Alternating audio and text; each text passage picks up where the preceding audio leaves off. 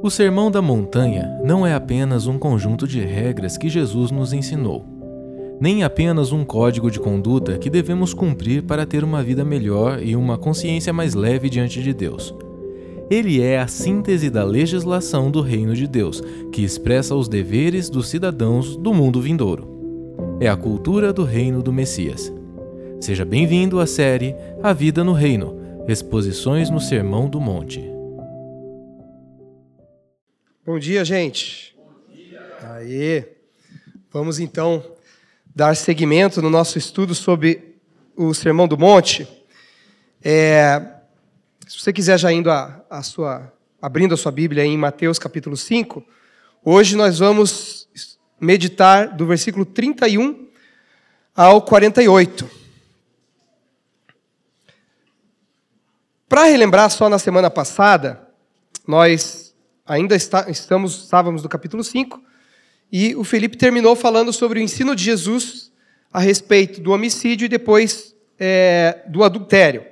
Nós vamos dar sequência nas interpretações do Senhor Jesus acerca da lei, hoje, trabalhando quatro sessões.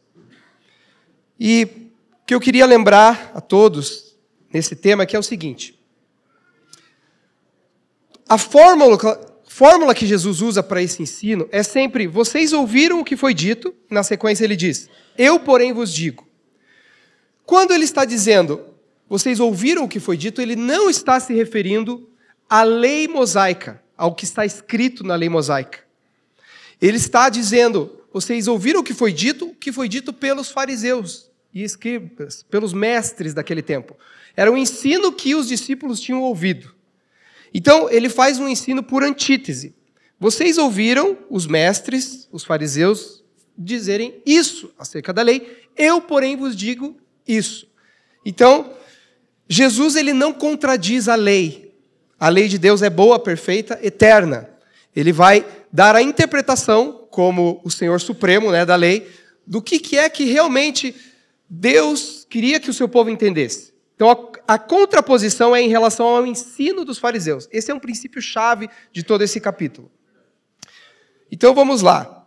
Vamos fazer a leitura, irmãos. Capítulo 5, a partir do versículo 31.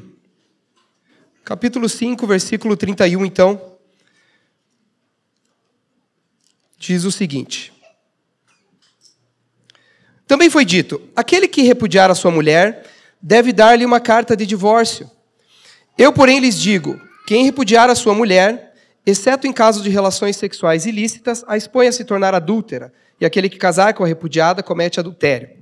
Vocês também ouviram o que foi dito aos antigos: Não faça juramento falso, mas cumpra rigorosamente para com o Senhor o que você jurou.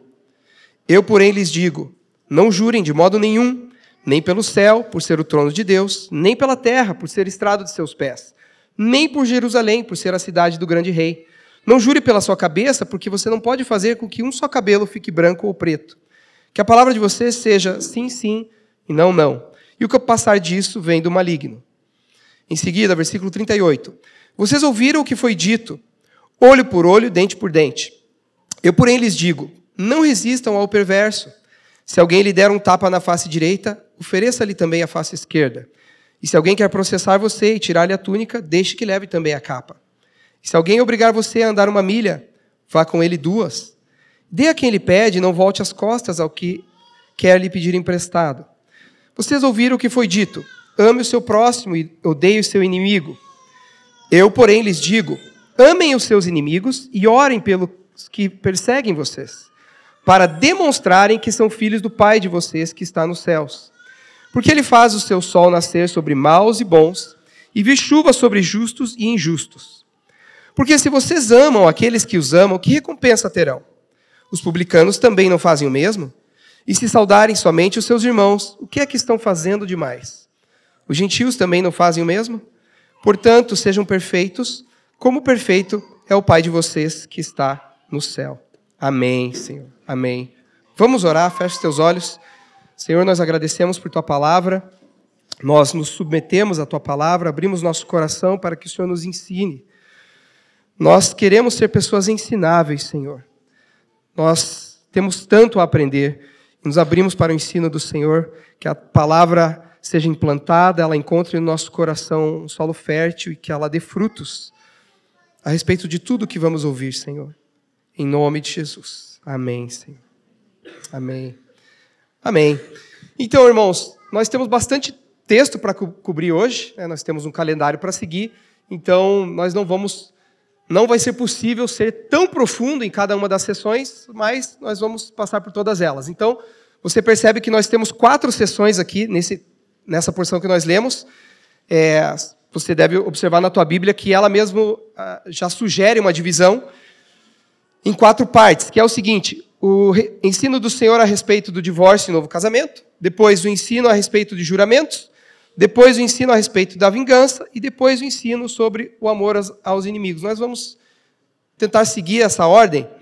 E em cada uma dessas sessões, dessas quatro sessões, eu proponho que a gente divida em três, em três partes, que eu acho que fica claro. A primeira parte é a seguinte: o que é que a lei de Moisés realmente dizia?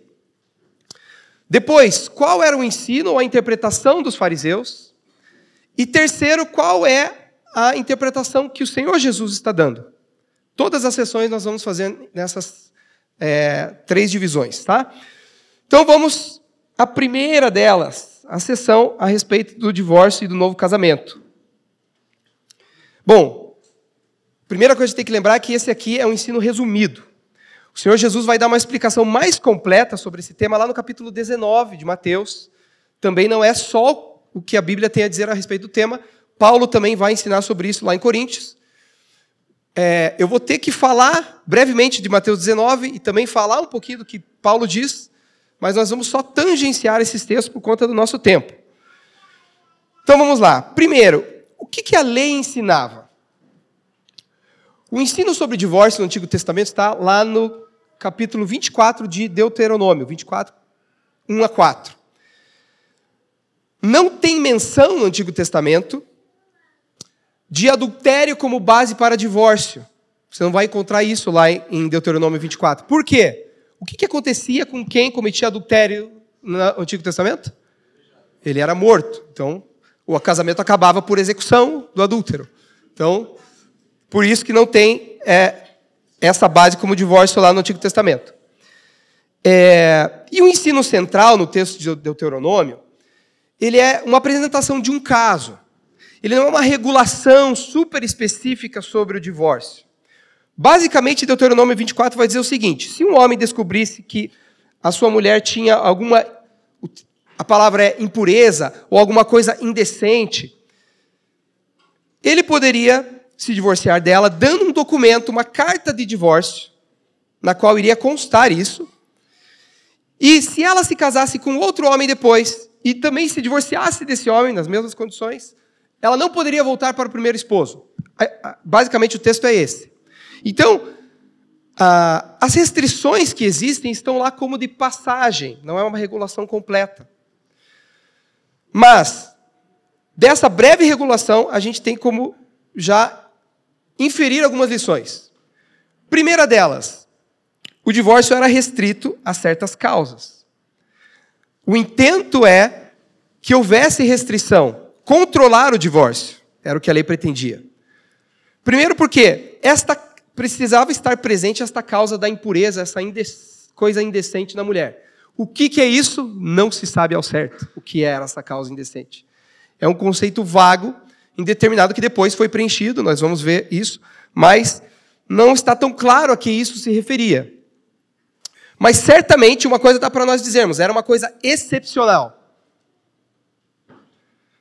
Depois, era necessário dar uma carta de divórcio, na qual iria constar essa causa. Se isso não acontecesse, era um risco para a mulher. Havia um intuito protetivo aqui, porque sem dizer qual era esta causa, um documento formal, ela poderia ser acusada de adultério e, quem sabe, morta.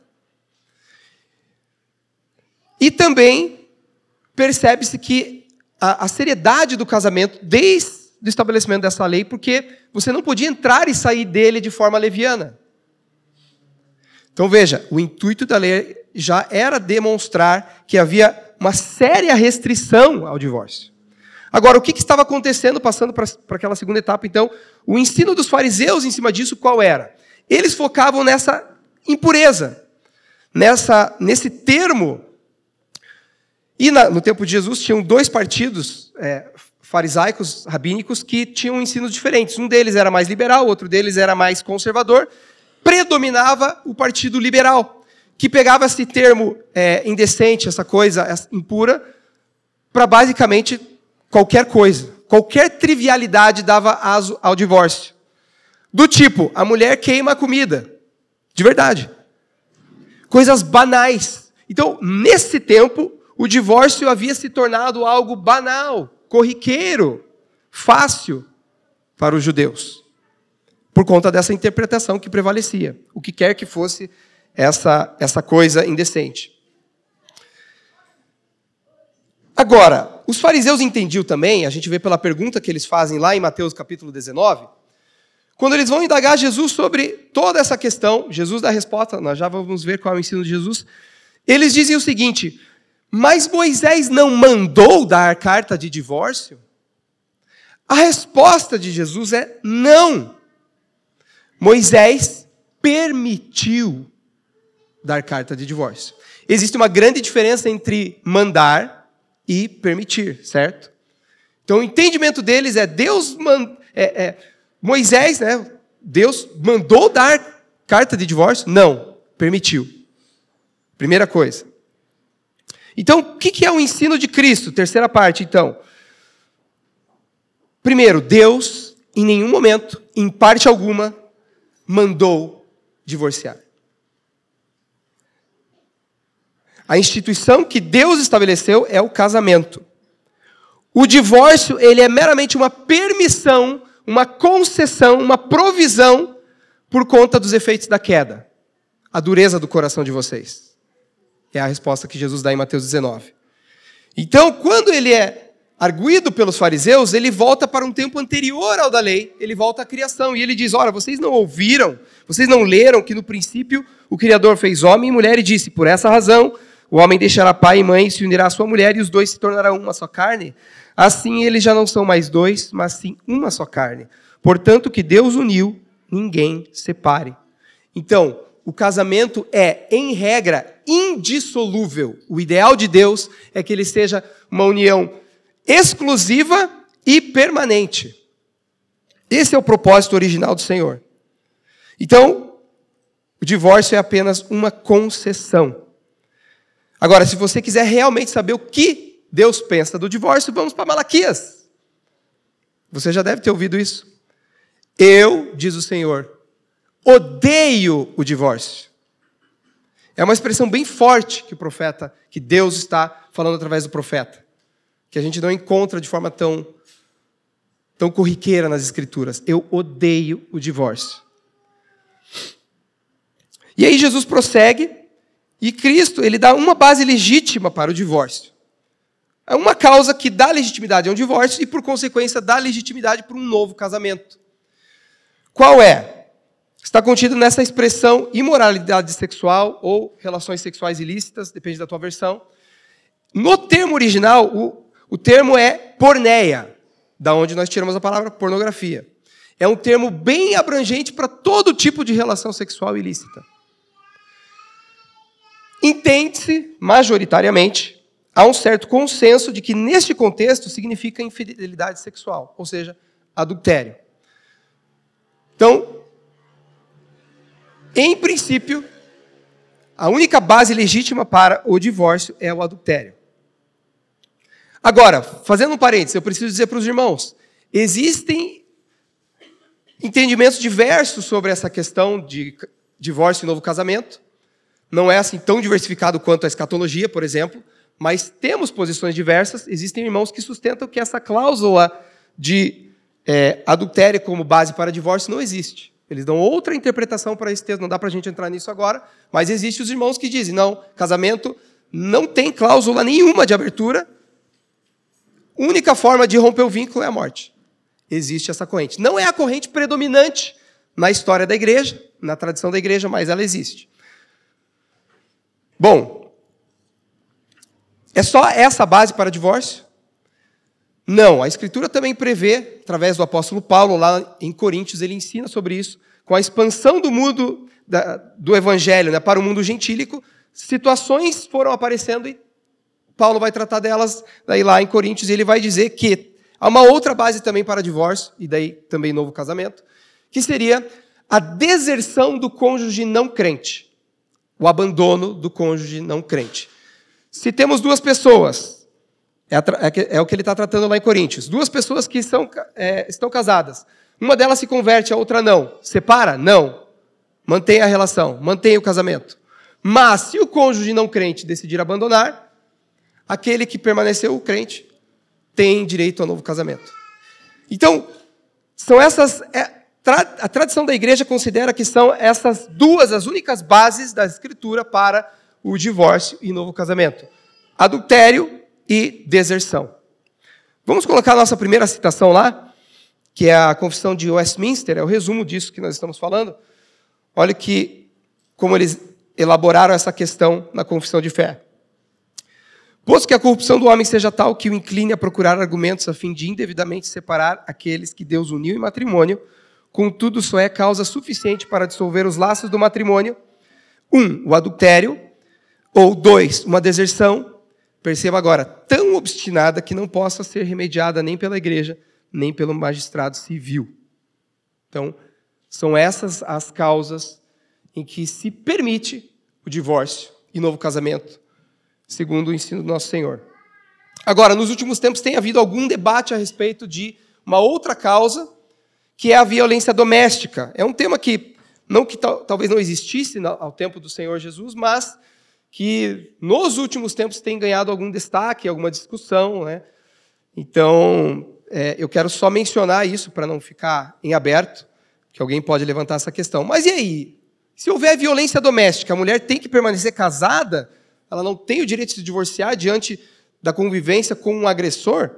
Bom, existem alguns irmãos que vão dizer que sim, que há base para isso, irmãos de peso, né? Se você procurar aí a posição, por exemplo, do nosso conhecido pastor é, Augusto Nicodemos, você vai ver que ele vai dizer que sim. Ele vai enquadrar a violência doméstica dentro do abandono lá de Coríntios. Outros irmãos, o próprio Wayne Gruden, que tem a, a teologia sistemática que a gente respeita muito aqui, ele também, ele fez um estudo, ele escreveu um livro só sobre isso, não tem em português ainda, eu também não o tenho, só li referências a ele, então é difícil falar quando a gente não vai à fonte direta, mas ele se debruça sobre 1 Coríntios para é, dizer que também haveria base nessa hipótese. E outros irmãos também. O fato é que é o seguinte: mesmo em todas essas hipóteses, mesmo havendo adultério, mesmo havendo des deserção, e mesmo em caso, se nós considerarmos como possível na violência doméstica, nós devemos advogar sempre pela reconciliação. Essa é a nossa posição, em primeiro lugar. Só para os irmãos saberem, né? Se aparecer um caso de violência doméstica aqui, a nossa orientação vai à delegacia, faz o BO, pede a medida protetiva, separa de corpos. Já falamos isso em mesas, nunca aconteceu, mas a advertência a gente já deu. Né? Então, seria o nosso posicionamento tomar todas essas providências, sim. Mas, havendo arrependimento do ofensor, nós encorajaríamos a parte ofendida a perdoar. Porque esse é o cerne do Sermão do Monte. Porque o nosso coração endurecido, ele foi quebrado pelo Espírito Santo que foi derramado no nosso coração, que foi concedido, nós vimos irrevogavelmente aqueles que creem, certo? Então, se há arrependimento do ofensor, nós encorajamos o ofendido à reconciliação. É claro, a gente não pode obrigar o ofendido a retomar a relação. Ela deve perdoar como uma cristã, como um cristão. Mas podemos encorajá-la a fazer isso. E aí, irmãos, é, quando nós estamos aqui falando da, das Escrituras e ensinando, nós procuramos não contar tanto a nossa história ou falar de nós, porque o foco é sempre Cristo, né? não é nós. Mas, eu não posso olhar o texto e não falar para vocês minimamente do que Deus fez na nossa vida. A Gabi está aqui, a minha esposa, está lá no fundo lá. nós ficamos divorciados, não separados de corpos, divorciados cinco anos.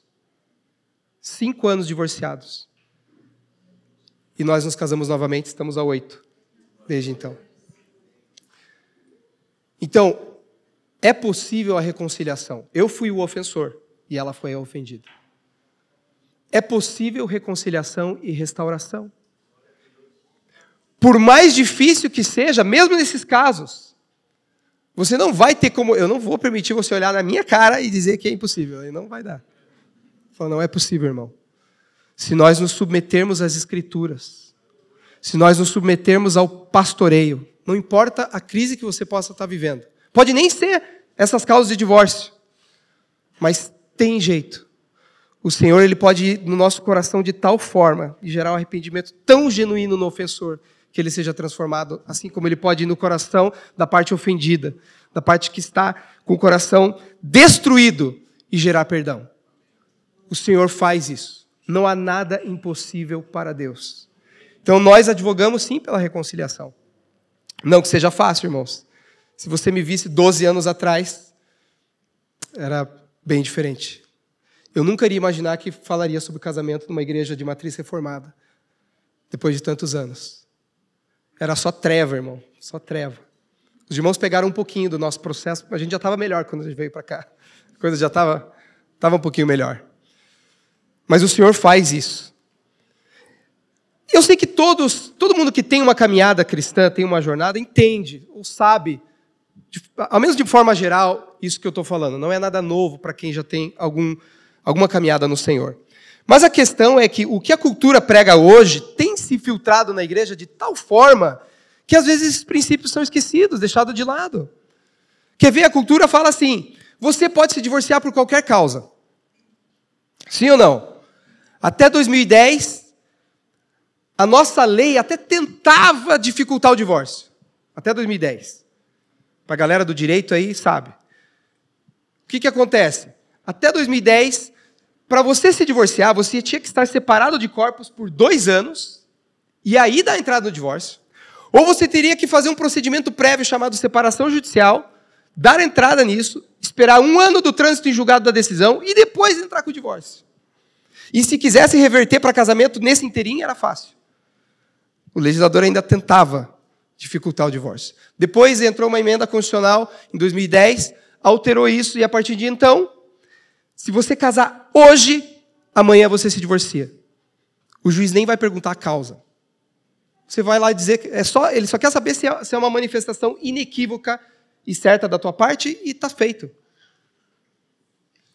Isso é o que nossa cultura diz. Você se divorcia por qualquer motivo. A escritura diz só em casos bem específicos. E ainda assim, Vamos reconciliar? É bem diferente. A cultura vai dizer: você tem que buscar a tua felicidade. Mas eu vou ficar infeliz no meu casamento? Não, você tem que buscar ser feliz. Você tem que buscar a tua felicidade. A busca da felicidade é um conceito hedonista, irmãos. Você já ouviu falar do hedonismo? Movimento que prega. O que o hedonismo prega? O fim principal do homem é buscar prazer. Mas nós, pela Escritura, e bem sintetizado no Catecismo de Westminster, sabemos que o fim principal do homem é glorificar a Deus e gozá-lo para sempre. Ou seja, encontrar prazer em Deus. Nós vimos aqui o Fernando, não sei se você reparou no vídeo, ele falou o seguinte: ele citou C.S. Lewis. É, o homem não foi criado para ser feliz, foi criado para amar. Então, a vontade de Deus é essa. Nós vamos encontrar alegria na obediência ao Senhor. Às vezes não vai ser aquela alegria eufórica do momento, que é o que a busca do, da felicidade faz. Mas ela traz alegria. A obediência aos mandamentos do Senhor nos traz uma alegria que é diferente, que é mais serena e que ela se protrai no tempo. É por isso que o salmista diz, Salmo 112: Como é feliz o homem que teme ao Senhor e tem grande prazer nos seus mandamentos. E a cultura prega ainda a romantização do divórcio. O que é a romantização do divórcio? É representar algo de uma maneira muito positiva, ignorando a realidade e aspectos negativos. Você já notou? Você assiste um filme hoje, assiste uma série, é assim, o casal tenta, tenta, vai para terapia, aparentemente faz de tudo. Esse tudo não inclui Cristo, né? Claro, mas faz tudo que é possível, humanamente não dá certo, mas cada um vai para o seu lado. É legal. Dar... É melhor separar do que os filhos ficar vendo as brigas dos pais em casa. É melhor, vai dar tudo certo. Você tem que buscar a tua felicidade. Você não tem mais filmes falando assim, né, da reconciliação do casal. Tá numa crise, mas daqui a pouco dá tudo, eles voltam. Não, é tudo bem, vai lá. Deixa eu falar uma coisa para vocês, irmãos, porque às vezes nos momentos de crises nós podemos deixar que essas coisas entrem no nosso coração. Ainda que a gente conheça a escritura. O divórcio é uma droga. Mesmo eu estando obstinado enquanto estava separando separado da Gabi, o meu pecado era uma droga. Eu chorava cada vez que eu tinha que entregar minha filha, devolver ela lá para Gabi. Quando tinha festa e não, o meu sogro não descia para me ver, que ele queria, né? Não queria me ver de forma alguma. Aquilo doía no meu coração. É que o pecado estava eu estava tão obstinado que aquilo não fazia o efeito que precisava fazer, mas não é legal. É uma ilusão e às vezes você está lá ruim, a crise se instalou e você, como seria minha vida, será? Eu acho que eu poderia ter mais liberdade aqui, eu poderia fazer isso, hoje não dá para fazer. Ah, eu ia fazer aquele, ah, aquele curso, aquela coisa que né, hoje não dá. Você começa a pensar em várias hipóteses que tua vida seria melhor. Mentira do diabo, irmão. Você precisa olhar para a Escritura. O propósito de Deus é o melhor para nós. E o propósito de Deus é um casamento indissolúvel, uma união exclusiva e permanente. Nessa hora você precisa lutar com o pecado que está dentro de você, lutar com o inimigo, que é nosso, ele é nosso inimigo, o diabo é nosso inimigo, você precisa lutar. E deixa eu falar uma, uma coisa, a gente já vai encerrar essa sessão, né? Daria para a gente ficar, mas. É, irmãos, Deus conhece os corações. Vamos lembrar do texto em que Davi fala o seguinte: ele fala é para Salomão: Deus esquadrinha os corações, ele vai lá dentro. Porque eu já vi o seguinte, irmãos: são só essas hipóteses? Só. São bem restritas para divórcio e novo casamento, certo? Então, eu já vi casos de pessoas que tornaram a vida do seu cônjuge tão insuportável porque queriam se separar. Para levar o outro a ingressar numa dessas causas, abandona o divórcio e daí dizer: ah, ele me abandonou, ele, ele, ele adulterou, estou liberado. Ou você não acha que a corrupção do nosso coração é, é grande a esse ponto? Só que dos olhos do Senhor não passa. Se alguém se portar de tal forma a tornar impossível a convivência com outro cônjuge, não pense que será inocente aos olhos do Senhor, porque Ele vê todas as coisas.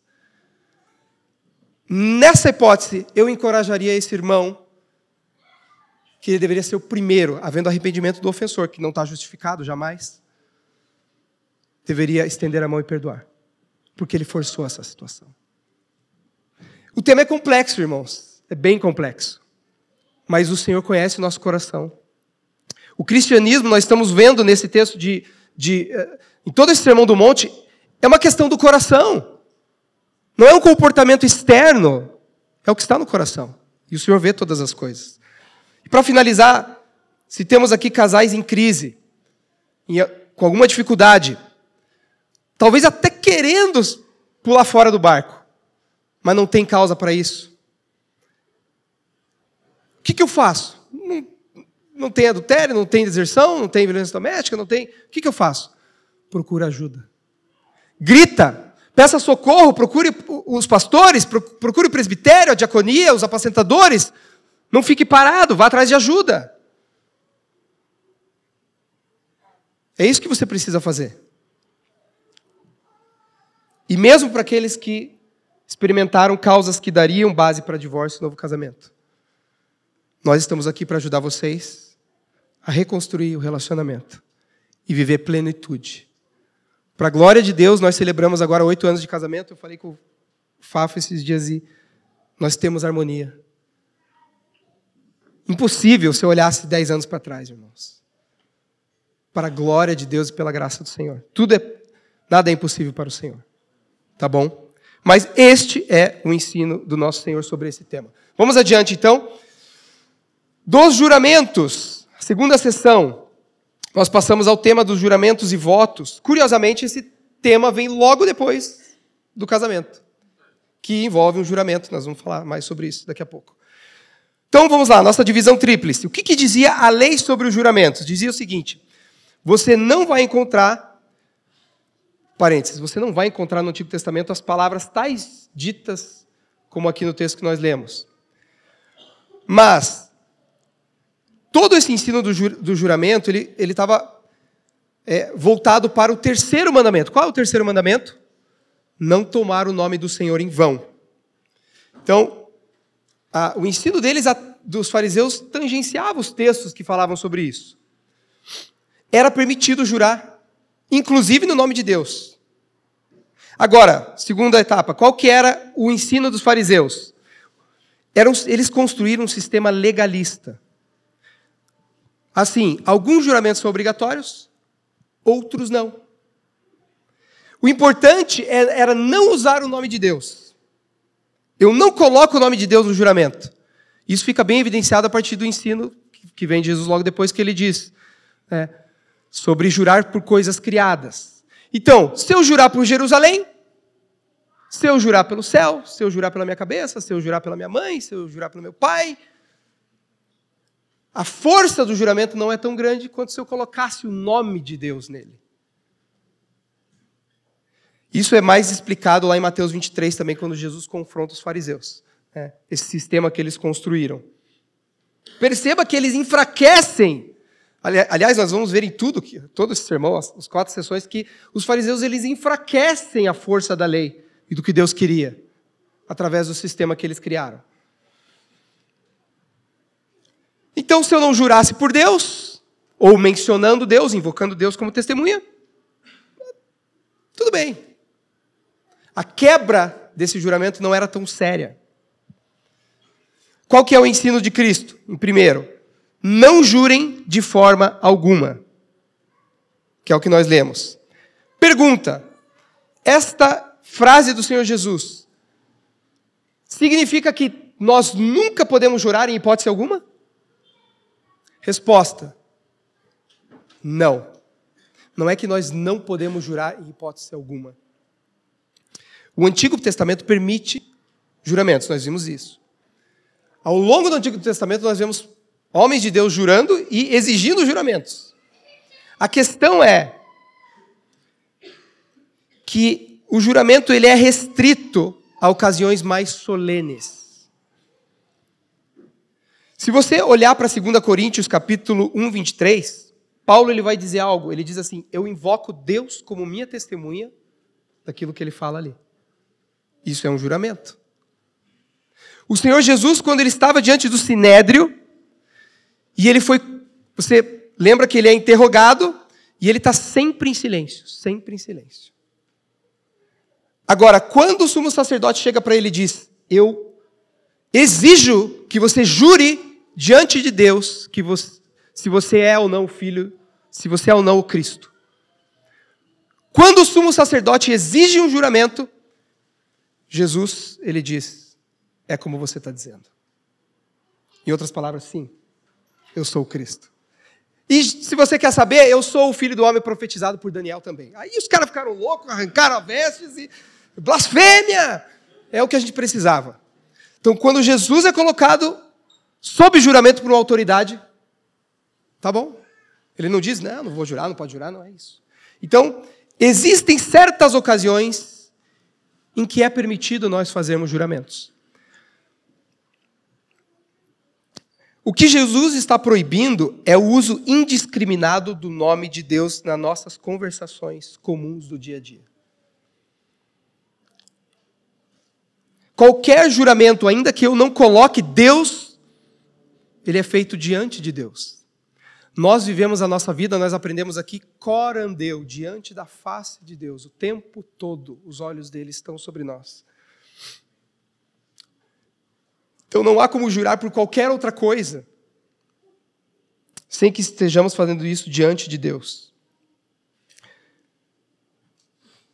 Mas então, em quais ocasiões seria apropriado fazermos juramentos? Primeiro, quando nós formos obrigados a isso por autoridades seculares, como por um juiz. Alguém aqui já foi ser testemunha num processo? Trabalhista, ou criminal, ou da família? Se você foi lá, você deve ter ouvido. O juiz te perguntou qual era a tua relação com as partes.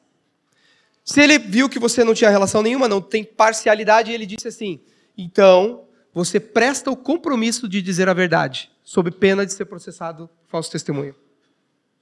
Aqui no Brasil é assim. Ah, mas não falou Deus na fórmula. Não tem, não importa. Você está compromissado a falar a verdade. Nos Estados Unidos é mais legal, né? Nos Estados Unidos o cara ergue a mão e tem uma forma mais solene. Ele diz assim: Você jura dizer a verdade e nada mais que a verdade que assim te ajude Deus? É mais legal. Mas o efeito é o mesmo. O efeito é o mesmo.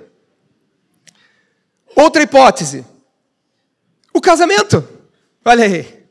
O casamento envolve um juramento, uma promessa. Os votos tradicionais, eles são bem antigos. Eles datam aí mais ou menos de 1500. No livro de oração comum da Inglaterra, tem uma seção em que está descrito aqueles votos lá, que você conhece bem. Na saúde, na doença, na riqueza, na pobreza. E nós fazemos um juramento. Permitido. Isso deveria nos levar a um nível mais sério. Quando você se casou, os irmãos casados aqui, você fez um juramento diante de todos os teus convidados, testemunhas e diante de Deus. É sério isso. Quando eu estava separado da Gabi, e eu ia na casa da minha mãe, nosso relacionamento ficou muito estremecido com a minha família, né? Minha mãe não aceitou durante todo esse tempo, ela continuou orando para a gente voltar, né? Deus, Deus atendeu a oração. Mas eu ia lá e a gente tinha brigas. E eu lembro que ela dizia para mim uma coisa que ela sempre dizia para mim. O meu irmão está aqui, ele vai lembrar. Ele, ela dizia assim: Eu estava lá, Juliano, quando você fez um juramento diante de todas aquelas testemunhas que você seria fiel. Eu estava lá, você empenhou a sua palavra, você empenhou a sua honra. Ô, oh, mãe, pega pesado. É, é. Ela falava assim, e eu ficava bravo e tudo, mas machucava. A verdade dói, né? Ela só estava falando a verdade. Então, essas são hipóteses nas quais é, seria permitido um, um juramento. Eu também diria que não me parece que seria errado também num contexto de disciplina eclesiástica, mas, é, enfim. Vamos para a nossa próxima citação, que é a Confissão de Fé de Westminster. Mais uma vez, os caras pensaram nisso. Olha lá. Em assuntos de gravidade e importância, o juramento é autorizado pela palavra de Deus, tanto sob o Novo Testamento como sob o Velho. E o juramento, sendo exigido pela autoridade legal, deve ser prestado com referência a tais assuntos. Tá? Essa é a elaboração dos teólogos de Westminster a respeito desse assunto. Então, o que nós podemos fazer? Primeiro, eliminar a expressão juro, o juro por Deus e equivalência das nossas conversas informais. Eu não sei se você já percebeu, mas tem gente que faz isso. É meio que não é por mal, mas na conversa normal, você está contando, o cara está contando um caos lá, que é um caos inusitado, vamos dizer, e ele diz, cara, juro por Deus, Pia, juro, juro. Você já ouviu isso aí? Ou você, ou você faz isso na tua conversa, está contando, você quer enfatizar alguma coisa e dizer que aquilo foi verdade, e você diz, juro. Antigamente falavam de fé. De fé, Pia. Quem pegou essa gíria aí, nessa época? É. É a mesma coisa. Ele, ele quer botar peso naquilo que ele está dizendo e dizer que aquilo é verdade. A gente não precisa fazer isso. Outra coisa, não faça promessas para apaziguar o teu próximo ou apaziguar a tua própria consciência. Quando você sabe que você não tem condições de cumprir a promessa. Vou dar um exemplo. Você tem um, um locador. Você paga aluguel para ele. Você não vai conseguir pagar na data. Você chama ele e diz: Você me dá cinco dias eu prometo que eu pago em cinco dias. Você nem tem a grana. Você vai correr atrás. Ainda vai correr atrás. Você está com fé que Deus vai te dar essa grana para pagar. Mas você não sabe. O que você está fazendo? Você está botando peso numa palavra, você está dando um juramento, fazendo uma promessa que você não tem condições de cumprir para apaziguar ele. Não seria melhor você só dizer assim, querido, eu não tenho dinheiro agora, mas eu vou fazer todo o meu possível para pagar em cinco dias. Me dá essa oportunidade. Eu acredito que eu consigo. Pronto, você falou a verdade. Ou pior, a gente tenta apaziguar Deus. Deus, primeiro, Deus não pode ser apaziguado. Ele já está satisfeito com o sacrifício de Cristo. Agora, eu já fiz isso. O cara está lá lutando com o pecado. Perdão, Senhor, me perdoa. Perdoa. Deus, eu prometo, nunca mais vou fazer isso aqui. Nunca mais, Deus. Prometo que agora vai ser diferente. Deus, agora eu vou orar, agora eu vou falar com os irmãos, agora eu vou.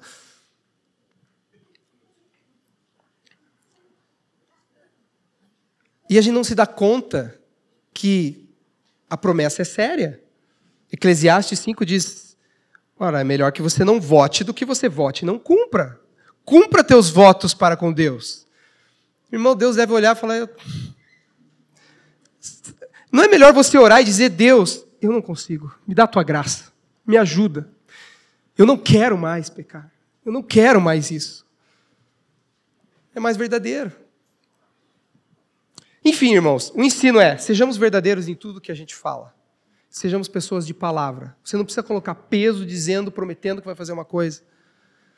Só você dizer sim, sim, não, não, é o suficiente. Amém? Passamos então para a próxima sessão. Nossa terceira sessão da vingança pessoal. O que, que dizia a lei? Aqui está expresso assim: Vocês ouviram o que foi dito, olho por olho e dente por dente. De fato, a lei dizia isso. Só que, em que contexto que a lei dizia isso? Este era um princípio, uma instrução que era dirigida aos juízes de Israel. Era uma expressão dirigida ao poder judiciário de Israel como nação.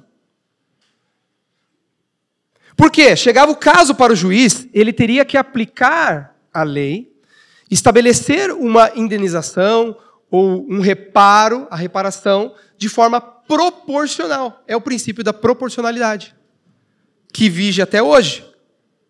Não na fórmula primitiva, olho por olho, dente por dente, mas ah, vigora até hoje o princípio da proporcionalidade. Os juízes têm que se pautar por ele nas suas decisões. Então, isso era uma instrução para os juízes. O que que. Agora, segundo, segunda etapa, qual era o ensino dos fariseus? Eles pegavam esse princípio e colocavam nas relações pessoais do dia a dia.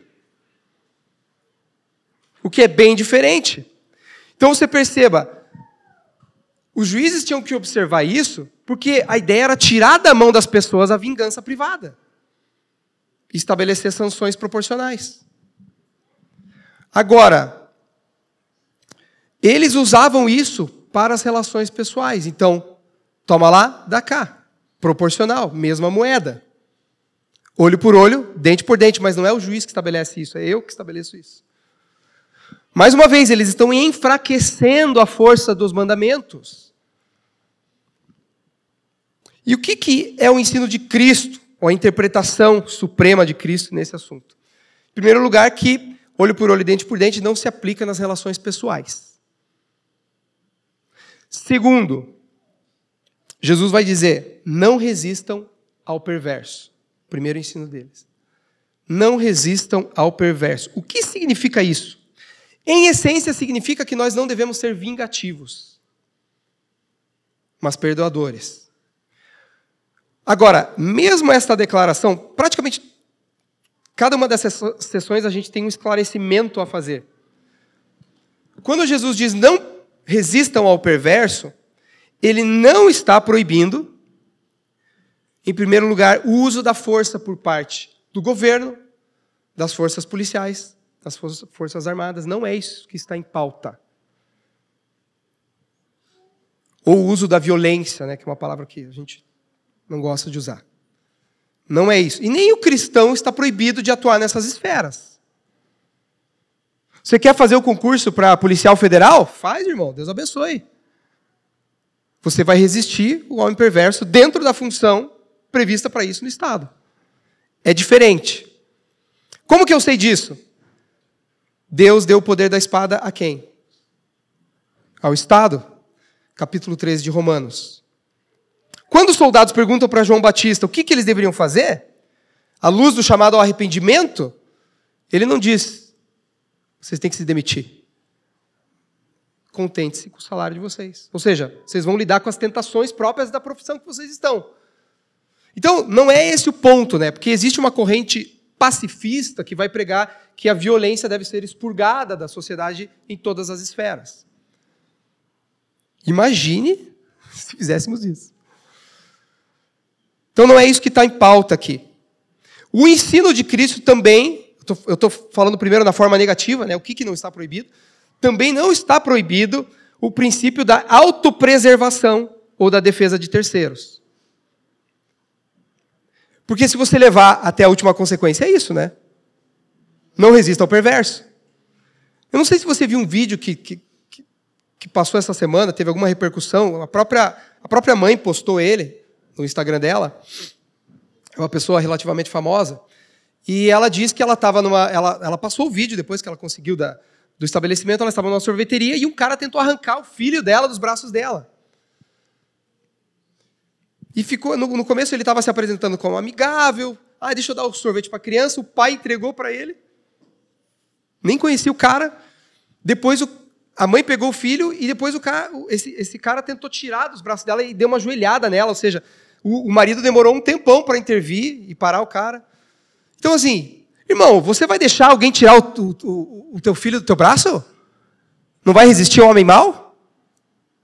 Então não é isso que está em pauta. Como pais, é nosso dever, legal, inclusive, proteger nossos filhos. É óbvio que você vai resistir ao homem mau.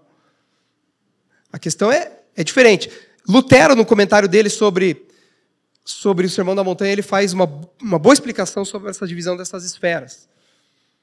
E ele vai dizer: olha, num caso como esse, você vai consultar a lei do teu imperador, né, na época, ou a lei do teu estado, para saber o que você vai fazer. O desafio, né? Confesso que se fosse eu, seria daí não passar da medida. Daí, né? Aí teria que ser a próxima parte do Sermão do Monte aqui, para também ir até onde é permitido, né? Não passar para a vingança. Então depois ele vai dar as quatro ilustrações que a gente conhece bem, que é quase que um, um coração né, do Sermão do Monte, né? Mesmo pessoas que não são da igreja, não conhecem o Senhor, têm uma noção disso aqui. Ele vai passar a dar quatro ilustrações, que é dar a outra face, andar a segunda milha, dar a capa também, dar a quem te pede. Tudo isso aí, em essência, são aplicações da bem-aventurança da mansidão, que nós já vimos. O manso é aquela pessoa que vai suportar as injúrias, que vai suportar o insulto, que vai suportar a perseguição sem revidar. É aquela pessoa que se anulou completamente. Em essência, é negar-se a si mesmo. Em essência, é morrer para si mesmo. Cada uma dessas ilustrações é isso. Quem negou a si mesmo suporta insultos e ofensas. Nós temos o exemplo supremo de Cristo. 1 Pedro 2,22. Quando ele era insultado, o que, que ele fazia? Não revidava. Quando ele sofria, ele não fazia ameaças, mas ele se entregava àquele que julga com justiça. A questão é: Será que nós confiamos que Deus fará justiça? Ou eu preciso fazer com as minhas mãos? Acontece que Deus sim vai fazer justiça. Apóstolo Paulo, capítulo 12 de Romanos, quando ele está replicando o ensino do Sermão do Monte, ele diz, ele cita o Antigo Testamento para dizer: Deus fala, eu, a mim pertence a vingança, eu retribuirei, diz o Senhor. Acontece que Deus vai retribuir toda injustiça, todo o mal e punir o ímpio no tempo dele, da forma dele. Não é como nós queremos. Irmão, nós não somos mais justos que o Senhor. Jamais. Então nós precisamos confiar na justiça de Deus. Será que é demais suportar algum insulto, suportar uma injúria pelo Senhor que suportou tanto por nós? O crente deveria ser uma pessoa que não se ofende facilmente, que não pode ser atingida. Ah, ele falou isso? Tá bom. Falou aquilo? Tá bom. Irmão, na verdade, o que quer que falem de você, não reflete o tamanho da corrupção do teu coração e do meu. Isso é muito claro quando você vai ler os reformadores. Até quando você lê Calvino, eu falei com a Gabi ontem, eu acho impressionante a forma que parece que ele tinha uma noção tão grande da extensão da corrupção humana que você, em, to, em todo texto você vê isso. E de fato é assim. Agora, quem a si mesmo também não é uma pessoa litigiosa. O que é uma pessoa litigiosa? Que está sempre atrás dos seus direitos. Nós devemos ser pessoas que temos disposição até para abrir mão daquilo que seria o nosso direito. e sofreu dano, sofrer a injustiça. Paulo vai replicar isso aqui também lá em Coríntios. E lá em Coríntios ele vai dizer, ele vai reprovar irmãos que estão indo ao tribunal para discutir questões patrimoniais, provavelmente. E ele vai dizer: por que não suportar a injustiça? Por que não sofrer o dano? Já pensou, irmãos? Nós temos aqui dois irmãos que batem o carro ali lá fora não chega ninguém a um consenso, pô, eu acho que a culpa é do outro e tal. A gente não consegue resolver aqui, os caras vão lá no juizado especial, o juiz vai olhar na audiência de conciliação aquilo. O que vocês estavam fazendo nessa localidade, nessa hora? Ah, a gente estava indo para o culto. Da mesma igreja? Cara, isso é uma vergonha para o evangelho. É sim ou não? É aí que Paulo vai dizer, então resolva. Não tem pastor, não tem gente aí que resolve isso aí para vocês? Isso é um ponto. Evangelho é uma coisa que pode nortear a gente, porque, irmãos, o tanto de situações que a gente pode se envolver, não dá para exemplificar todas. Mas um norte para nós pode ser: o que mais traria honra ao Evangelho e glória para Deus nessa situação? Eu perseguir o meu direito ou eu abrir mão dele? Nem sempre vai ser tão claro, né? Mas é por isso que nós temos multidão de conselhos para saber o que fazer em cada situação. Agora, também não está proibido nós irmos atrás dos nossos direitos, principalmente em coisas de gravidade que nós não podemos suportar. Né? Então, não é que nós nunca vamos acessar o Poder Judiciário, irmãos, por favor. Mas tem coisas que são, são pequenas ofensas que a gente pode deixar passar. Pelo bem do Evangelho. Agora, quer ver algumas coisas que a gente faz E às vezes é bem sutil. São variantes da vingança. Punição silenciosa. Alguém me ofende, normalmente de relacionamento próximo, às vezes não é nem tão por querer, mas em vez de agir em espírito de reconciliação, eu vou dar um gelo. Silêncio começa a tratar mal, ser estranho. O que, que você tem? Nada. Quer que o outro adivinhe, né? Casamento. Campeão para ter isso aí, né? Ora, isso não é espírito de reconciliação. Você não fala a causa pela qual você se sentiu ofendido. Não parece tão ruim, né, quanto revidar, mas é ruim. Porque o que está em pauta é o coração. O Evangelho, o cristianismo é sobre o coração. Teria mais coisas, mas vamos avançar por causa do horário, gente. É. Mais uma vez, eu, eu, eu, optei por não falar sobre as quatro ilustrações, porque elas têm o mesmo norte e a gente tem pouco tempo. Né? Então, vamos tentar respeitar isso. Agora, passando então para a próxima etapa, que, que é o amor aos inimigos, a quarta sessão da nossa meditação hoje. Amor aos inimigos. Se na ilustração anterior, no tema anterior, eu disse que era uma aplicação da, da bem-aventurança da mansidão, eu diria que aqui nós vamos aplicar a bem-aventurança da misericórdia. Bem-aventurados os misericordiosos, porque encontrarão misericórdia. Então, aqui, o que, que dizia a lei mosaica? Olha o que o Senhor Jesus está dizendo. Vocês ouviram o que foi dito. Amem o próximo e odeiem o seu inimigo. O que, que dizia a lei mosaica? Está escrito em algum lugar do Pentateuco ou qualquer outro lugar que você deve odiar o seu inimigo? Não. Isso não está escrito. O ensino do Antigo Testamento, Levíticos capítulo 19, era: ame o seu próximo como a si mesmo, que Jesus depois vai retomar. E no final do capítulo 19 de Levíticos, diz assim: não oprima o estrangeiro. Amem os estrangeiros como a vocês mesmos. Agora, o que, que os fariseus fizeram? Segunda etapa, ensino dos fariseus. Eles interpretaram a palavra próximo como exclusiva. Quem que é o próximo? Aliás, eles perguntaram isso para Jesus, né? Quem é meu próximo? Aí Jesus conta a parábola do bom samaritano. Quem é o meu próximo? Para eles, o próximo, sabe quem que era? Um judeu. Todo o resto dos estrangeiros são inimigos. Da onde que eles tiravam isso? Não está escrito? Mas, provavelmente eles inferiam essa afirmativa dos salmos imprecatórios. Nós já falamos brevemente aqui sobre isso, né? Em que salmos em que o salmista está pedindo que Deus exerça juízo sobre os ímpios. Mas é um outro contexto. Não é para nossas relações pessoais. Talvez era essa fonte de onde eles tiravam essa, esse ensino. Agora, será que nós também somos assim? Eu quero escolher quem é o meu próximo?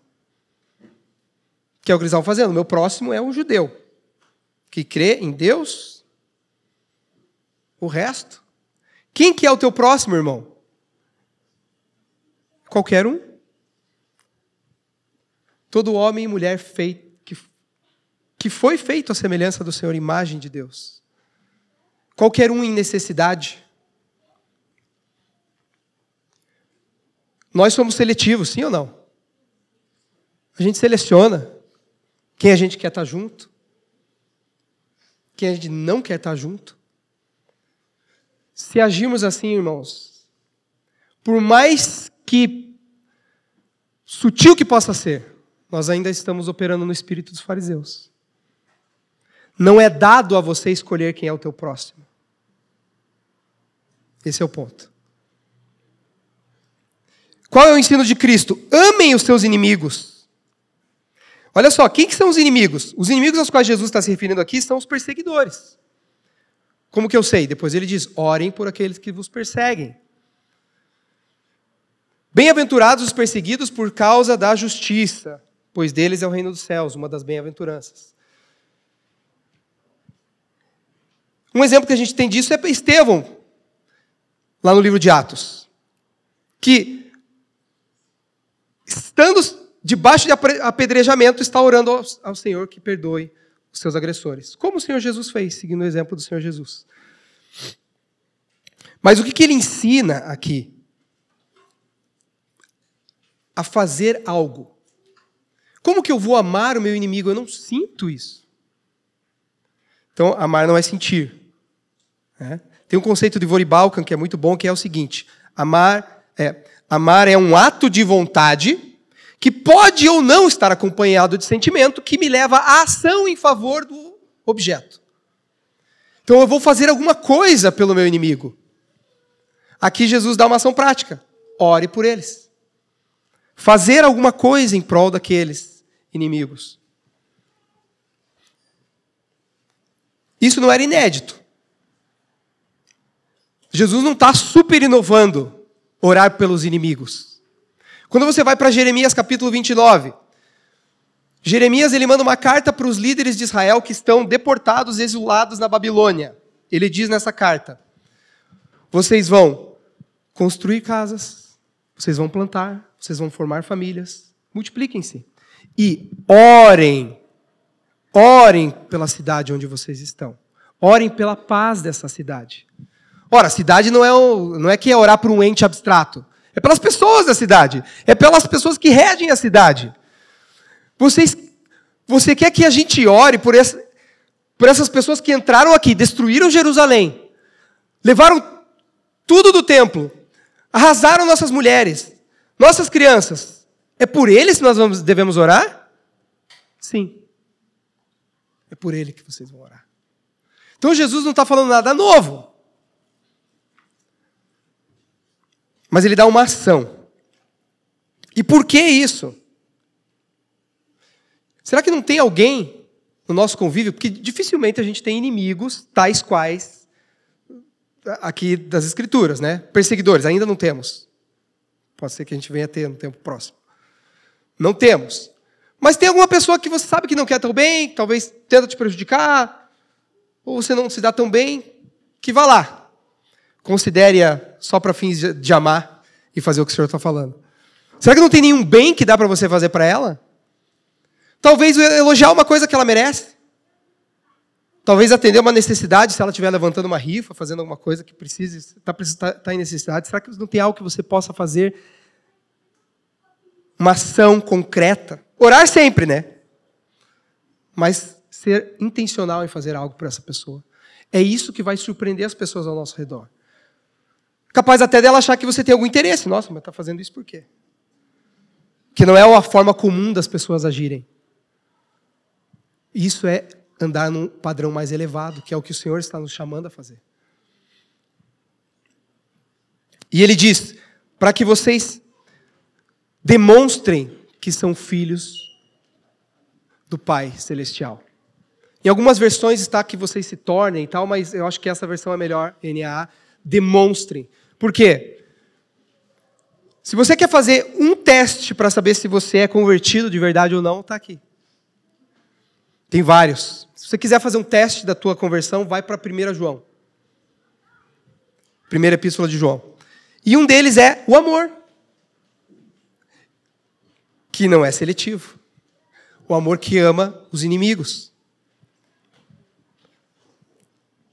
Agora, Deus amou você e amou a mim quando nós éramos seus inimigos. Que é o que a Bíblia diz. Romanos capítulo 5, versículo 10. Quando éramos inimigos de Deus, fomos reconciliados com Ele mediante a morte de seu Filho. Ou Efésios 2,3: Éramos por natureza merecedores da ira de Deus. Você já estava nesse lugar de inimigo em um outro momento. E Deus te amou. E não tinha mérito nenhum em você, nem em mim, para Deus nos amar. Então agora nós devemos fazer o mesmo. Ele faz o sol nascer e a chuva descer sobre todos. Já vamos encerrar, meus irmãos. Está dando tempo já.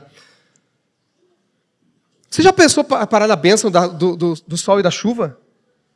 Eu não tinha parado para pensar dessa forma até agora, enquanto estava lendo aqui. O que, que vai acontecer se Deus fizesse o sol desaparecer, irmão? Os biólogos aí. Olha aí. Em pouco tempo a vida humana desapareceria. Toda a vida desapareceria. O mesmo com a chuva. Com a chuva o homem ainda resiste um pouco mais bênçãos essenciais a inimigos, a blasfemos, pessoas que não querem saber de Deus. É assim que Deus ama. E é assim que eu e você devemos amar. Deus ama um mundo indigno como um grande benfeitor. E nós devemos fazer o mesmo. Porque se você amar só quem te ama, o que você faz demais? Que é o que o texto diz. Os publicanos fazem a mesma coisa. Publicanos era a pior estirpe para os judeus na época, porque eram traidores. Considerados traidores porque trabalhavam para o Império Romano. Agora você imagina, irmão, se você, se você vai lá na. Vamos pegar o que nós consideraria, consideraríamos a, a pior estirpe de pessoa. Porque teologicamente maus todos somos, né? Então entendam a, o que eu vou dizer.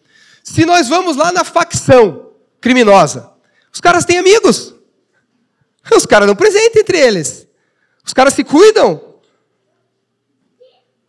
Então, em que somos melhores do que aqueles que nós consideraríamos piores, se só fazemos igual? Nós somos chamados a um padrão mais elevado, irmãos. E o Senhor nos chama a ser perfeitos como Ele é perfeito, para nós finalizarmos. Agora, É óbvio que nenhum de nós conseguirá ser perfeito até o dia de Cristo. Mas isso não pode deixar de ser a nossa meta.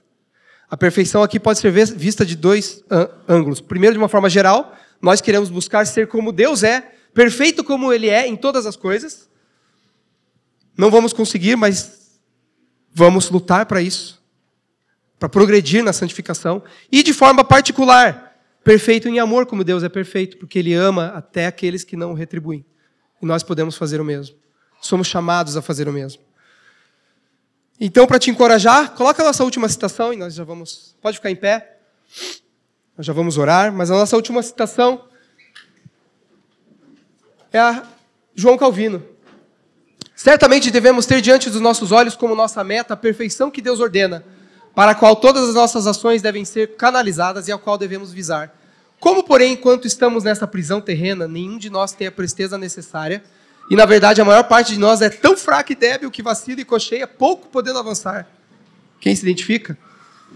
Mas não deixemos de seguir o caminho no qual começamos. Ninguém caminhará tão pobremente que não avance ao menos um pouco por dia, ganhando terreno. Irmãos, que nós possamos avançar. Talvez você já avançou. Talvez você consiga olhar para a tua jornada dez anos atrás você teria reações que hoje você já não tem. Glória a Deus. Prossiga. Ou você olha para trás e você está meio igual, aí tem algo errado, irmão. Alguma coisa, dia a dia, tem que ir mudando na nossa caminhada, na progressão da santificação. As únicas pessoas que têm condições de cumprir o que Jesus exige somos nós. Porque Ele nos deu o Espírito Santo. Ele nos habilitou a obedecer a andar nesse padrão elevado. Feche teus olhos, vamos orar ao Senhor. Obrigado por nos ouvir. A Família dos que Creem é uma igreja local em Curitiba comprometida com o Evangelho e a vida em comunidade. Para nos conhecer melhor e manter contato, acesse famíliadosquecreem.com.br.